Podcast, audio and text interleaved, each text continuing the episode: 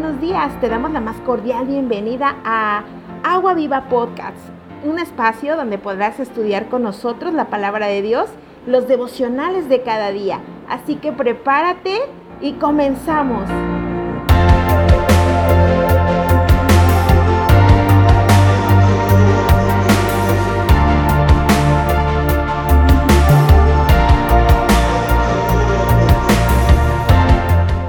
¿Qué tal iglesia? Mi nombre es Ivonne Castañeda, soy pastora de la iglesia RN México Campus Cuautla y estoy eh, muy complacida en compartirte el devocional día de hoy.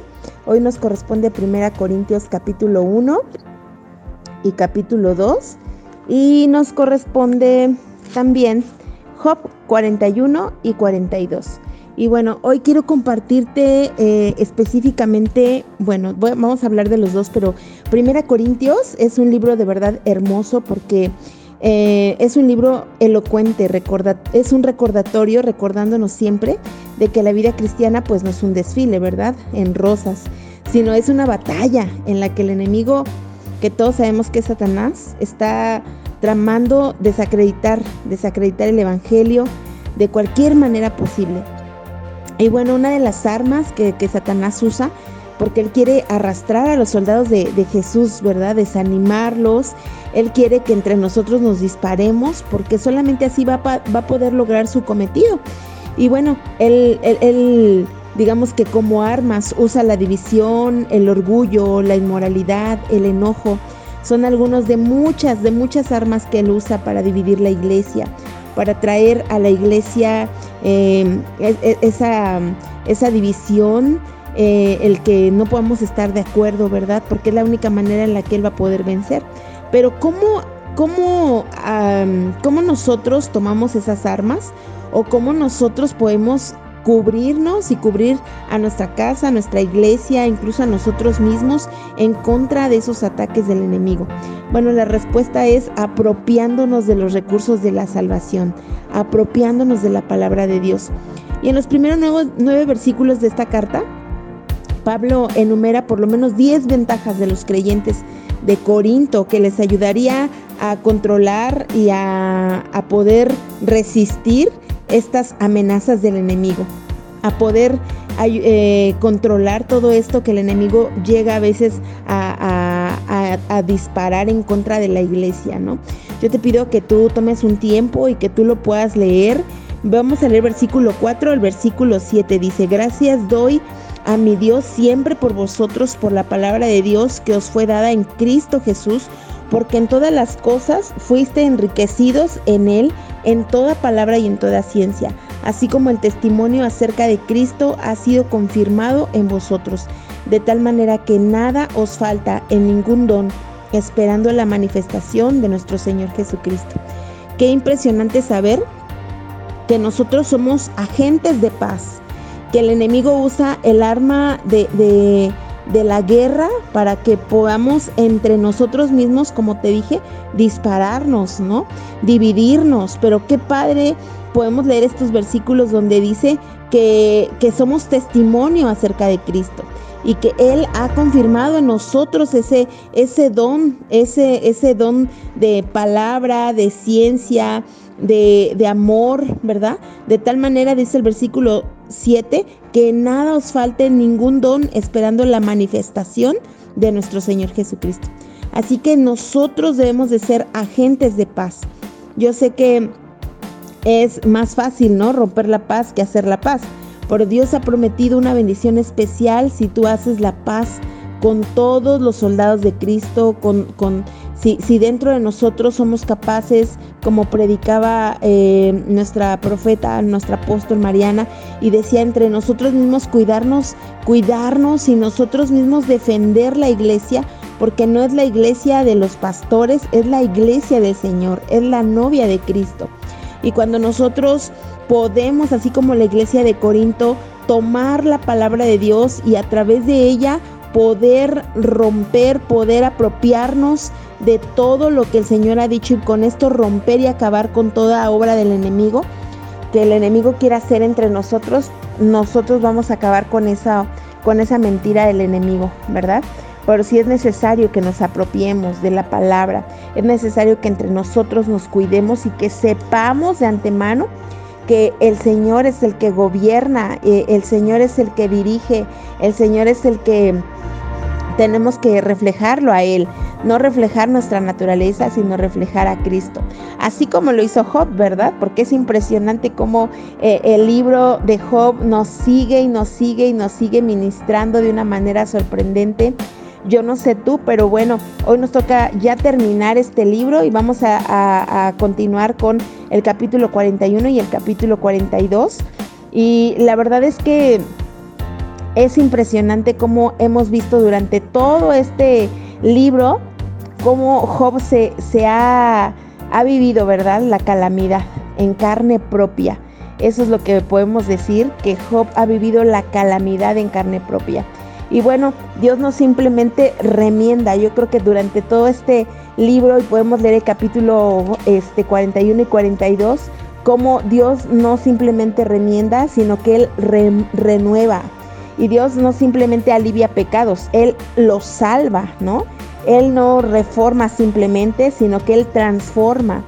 Y bueno, como te dije, hemos estado leyendo la agonía, la agonía de Job, pero también podemos encontrar un hombre cuya perseverancia es así conocida en el cielo y en la tierra. La fe de Job en Dios eh, no necesariamente hizo que su vida fuera más fácil. Eh, de alguna manera esa fue la razón incluso de su calamidad. Eh, si tú recuerdas el capítulo 1 y el capítulo 2, ¿no? Todo lo que le pasa a Job, es impresionante cómo ver que a veces la fe que tenemos en Dios nos va a llevar a vivir situaciones como estas, porque a Dios le gusta presumirnos, ¿no? Y a mí me encanta cómo le dice Dios al, al enemigo y le dice, ¿ya viste a mi siervo Job?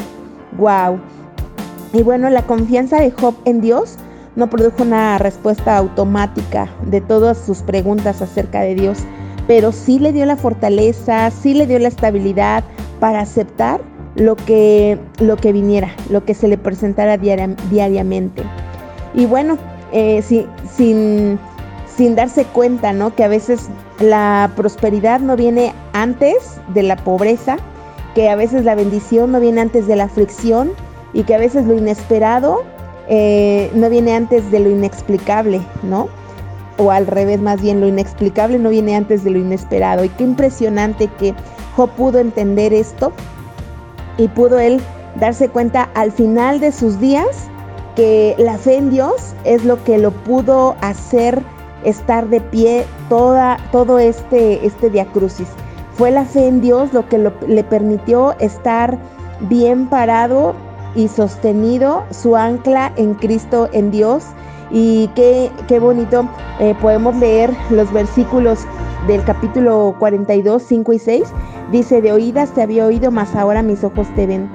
Por tanto me aborrezco y me arrepiento en, me arrepiento en polvo y ceniza. Dice, de oídas te había oído, pero ahora mis ojos te ven. Esta es una declaración impresionante. Cuando tú realmente conoces a Dios, en medio de la adversidad puedes decirle, yo antes escuchaba, ¿verdad? Todo lo que se decía de Dios, pero ahora puedo verte en carne propia y ahora puedo decir que mis ojos te ven. He aprendido a confiar en Dios, eso podemos decir cuando son las cosas difíciles. A través de todo, he aprendido a depender incluso de su palabra. Creo que estas fueron las palabras de Job cuando él pudo pasar a través de la adversidad. Y hoy yo te invito a que tú puedas confiar en Dios. Eh, debes encontrarte con Él cara a cara. Si nunca lo has hecho, este es un buen momento para que tú le digas a Dios a través de la circunstancia que estás pasando, Señor, sé tú mi sustento, sálvame de lo que estoy viviendo y ayúdame a confiar en ti, a pesar de las circunstancias y de todo lo que pueda estar pasando en mi vida, yo sé que tú eres mi Dios. Mira qué impresionante porque después de que Job vivió todo, Dios le restituyó todo. Le volvió a dar hijos, ¿no? A Job. Eh, Dios, bien dijo Job, Jehová dio y Jehová quitó y sea el nombre de Jehová bendito. Por eso es una enseñanza impresionante. Es que eh, en el Antiguo Testamento difícilmente se nombraban a las mujeres siempre se nombraban a los varones, ¿no? A los varones de la, de la casa.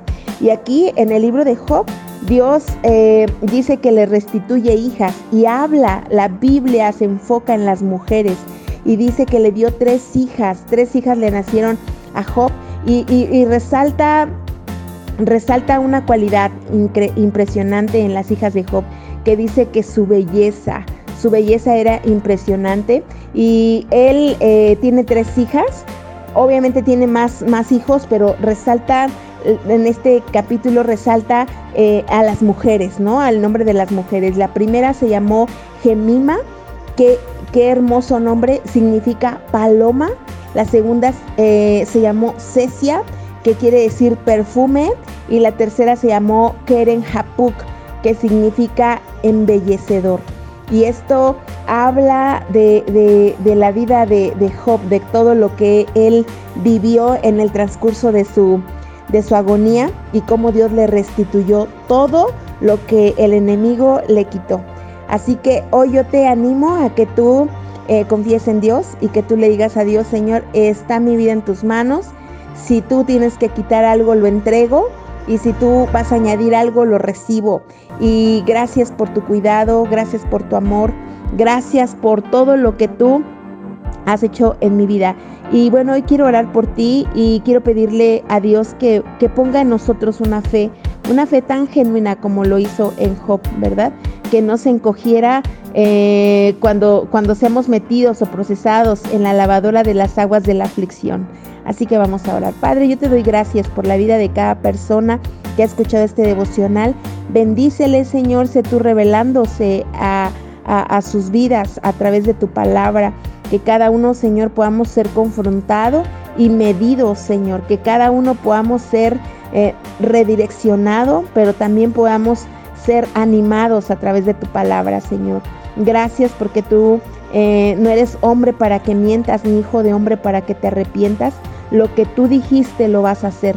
Señor, y aunque a lo mejor estemos sumergidos en este momento en una situación difícil, Señor, en una situación complicada, no, yo sé, Señor, que tu mano no nos ha soltado que seguimos en el proceso, pero agarrados de tu mano, Señor, y que veremos, Padre, la restitución de todo lo que tal vez hoy no tenemos, Señor, o tal vez lo que el enemigo ha quitado, veremos la restitución. Gracias, Señor, gracias, ayúdanos a ser un pueblo unido, Señor, como la iglesia de Corinto. Ayúdanos a ser un pueblo, Señor, que detecte cuando el enemigo quiera infiltrarse y saber y detectar, Señor, y que cada uno de nosotros podamos ser agentes de paz, agentes, Señor, que muestren a Jesús en todo tiempo. En el nombre precioso de tu Hijo amado Jesús. Amén. Amén. Que el Señor te bendiga, iglesia. Te mando un abrazo eh, muy especial de parte de mi esposo y mía. Y que el Señor te bendiga.